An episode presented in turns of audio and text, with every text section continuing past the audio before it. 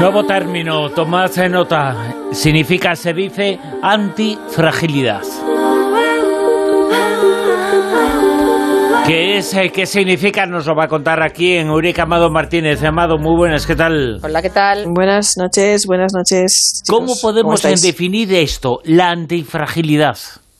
Qué raro es esto, sí, la antifragilidad, que es un concepto de un profesor de la Universidad de Harvard para ser feliz. Sí. Y eh, bueno, ¿habéis oído la frase esta de lo que no te mata te hace más fuerte? Sí, sí, sí, sobre todo cuando lo estás pasando horriblemente mal, que piensas que lo que te gustaría sería morirte y al final dices, pues mira, he sobrevivido y Pues no he más fuerte. sí, sí. Lo que pasa que eh, esto de lo que no te mata te hace más fuerte, normalmente no es así. O sea, lo que no te mata, normalmente te deja con el ala rota. Y se llama estrés postraumático. Claro. Mm. Y claro, porque el alma tiene memoria. Sin embargo, eh, los seres humanos también tenemos una enorme capacidad de resiliencia, de sobreponernos, de salir adelante a pesar de nuestras heridas. Y según el profesor Tal Ben Shahar, también podemos darle la vuelta al estrés postraumático y convertirlo en algo así como crecimiento postraumático. No es fácil, ¿vale? Porque normalmente ya digo, el estrés sostenido, los traumas, las heridas, los varapalos, te van dejando heridas, ¿vale?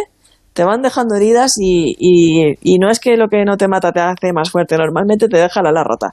Pero bueno, él dice que podemos desarrollar la antifragilidad, que es un concepto que va más allá de la resiliencia.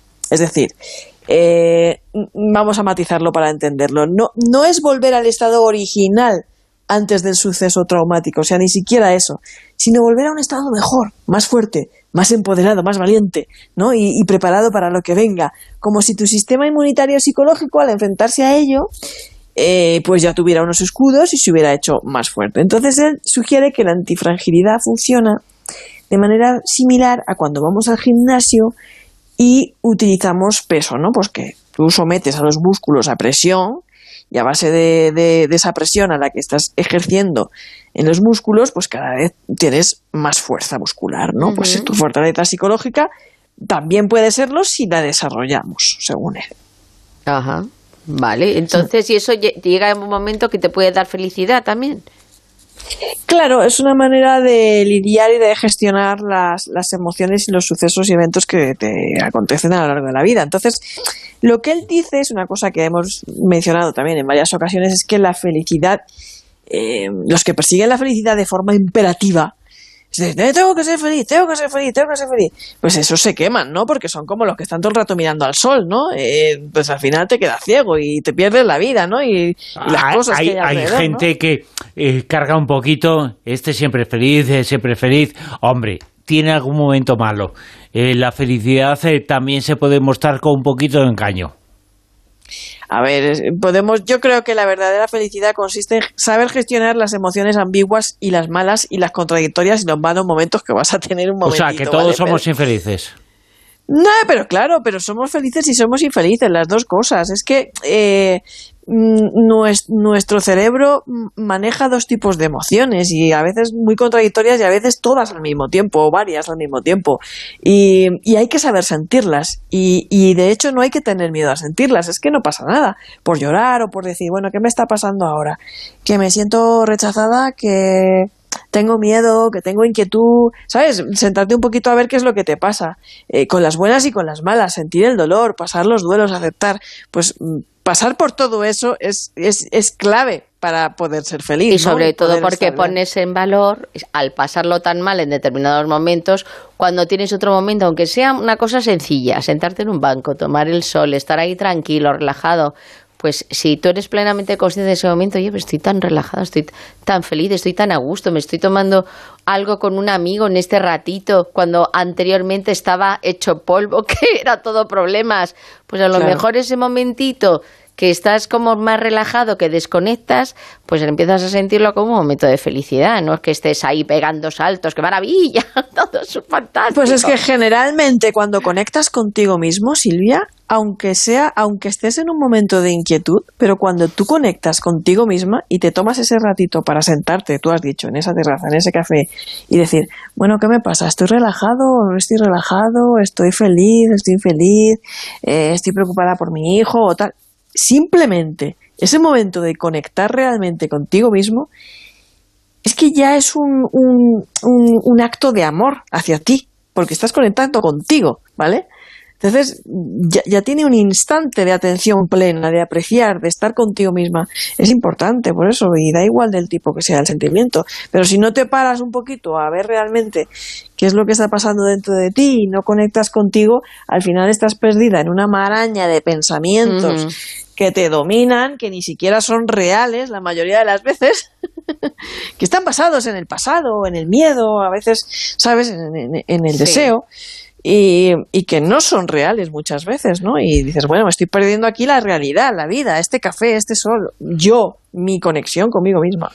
Un término, un hecho, el de la antifragilidad, que tiene mucho que ver con una de las cosas, eh, con una de las expresiones eh, más conocidas en el mundo de la psicología personal últimamente, que es la resiliencia. Esto es todo lo contrario, ¿no?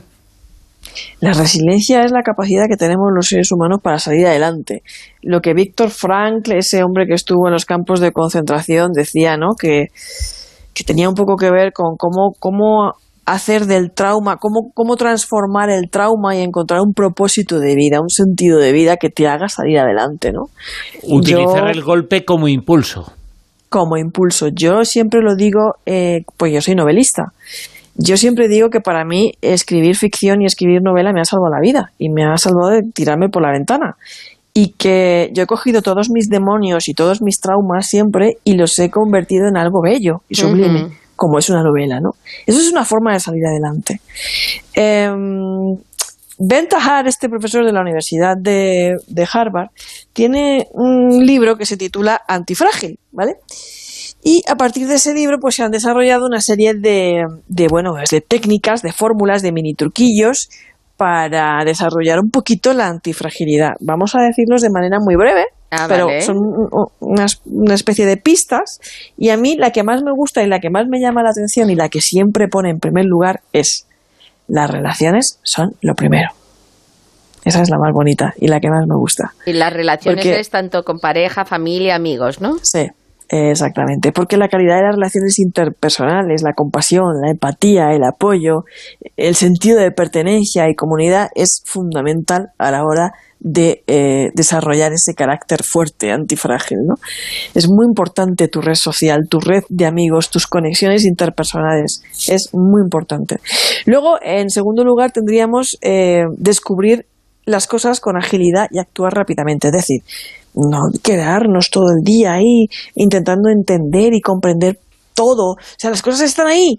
Y si las pasas por el filtro de la mente, como diría Larry, pues ya estás especulando y elucubrando y perdiéndote en cosas sobre el suceso, ¿no? Entonces, mm, a veces las cosas no tienen ni siquiera explicación. Y, y, si te pierdes ahí, te quedas paralizado. O sea, tú avanza. Avanza y ya irás haciendo ajustes sobre la marcha si vas descubriendo otras cosillas por ahí, ¿no? ¿Vale? Sobre, sobre el tema. Siguiente, número tres menos es más. Es decir, eh, define reglas simples, eh, fluidas en el proceso creativo. No te líes, tú ves a planes sencillos, estructuras sencillas, donde puedas tomar decisiones de forma rápida y ejecutarlas al instante. El cuarto sería que predecir todo es imposible, ¿vale?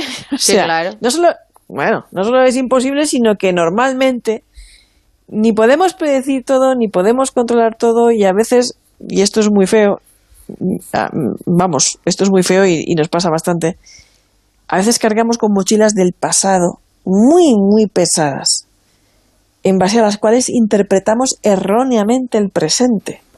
¿Vale? Entonces esto mm, es muy difícil deshacerse, de esto y es uno de los grandes obstáculos, creo yo, a la hora de desarrollar la antifragilidad, porque estamos tan heridos, tan dañados, tan ¿sabes? Tan, tan traumas que, que, solemos interpretarlo todo en base a ese filtro de lo que hemos pasado en el... No, por ejemplo, en temas de pareja, ¿vale? Están pues resabiados, es un poco la expresión popular que utilizamos, ¿no?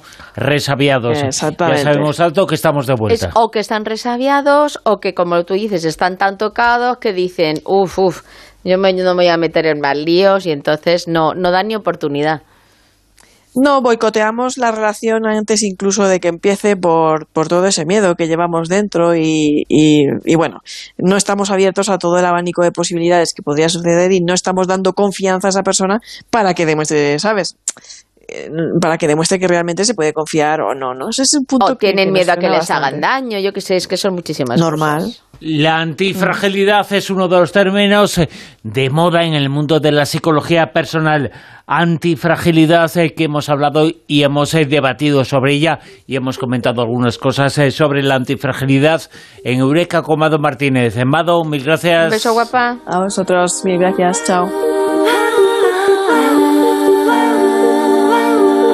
La Rosa de los Vientos en Onda Cero.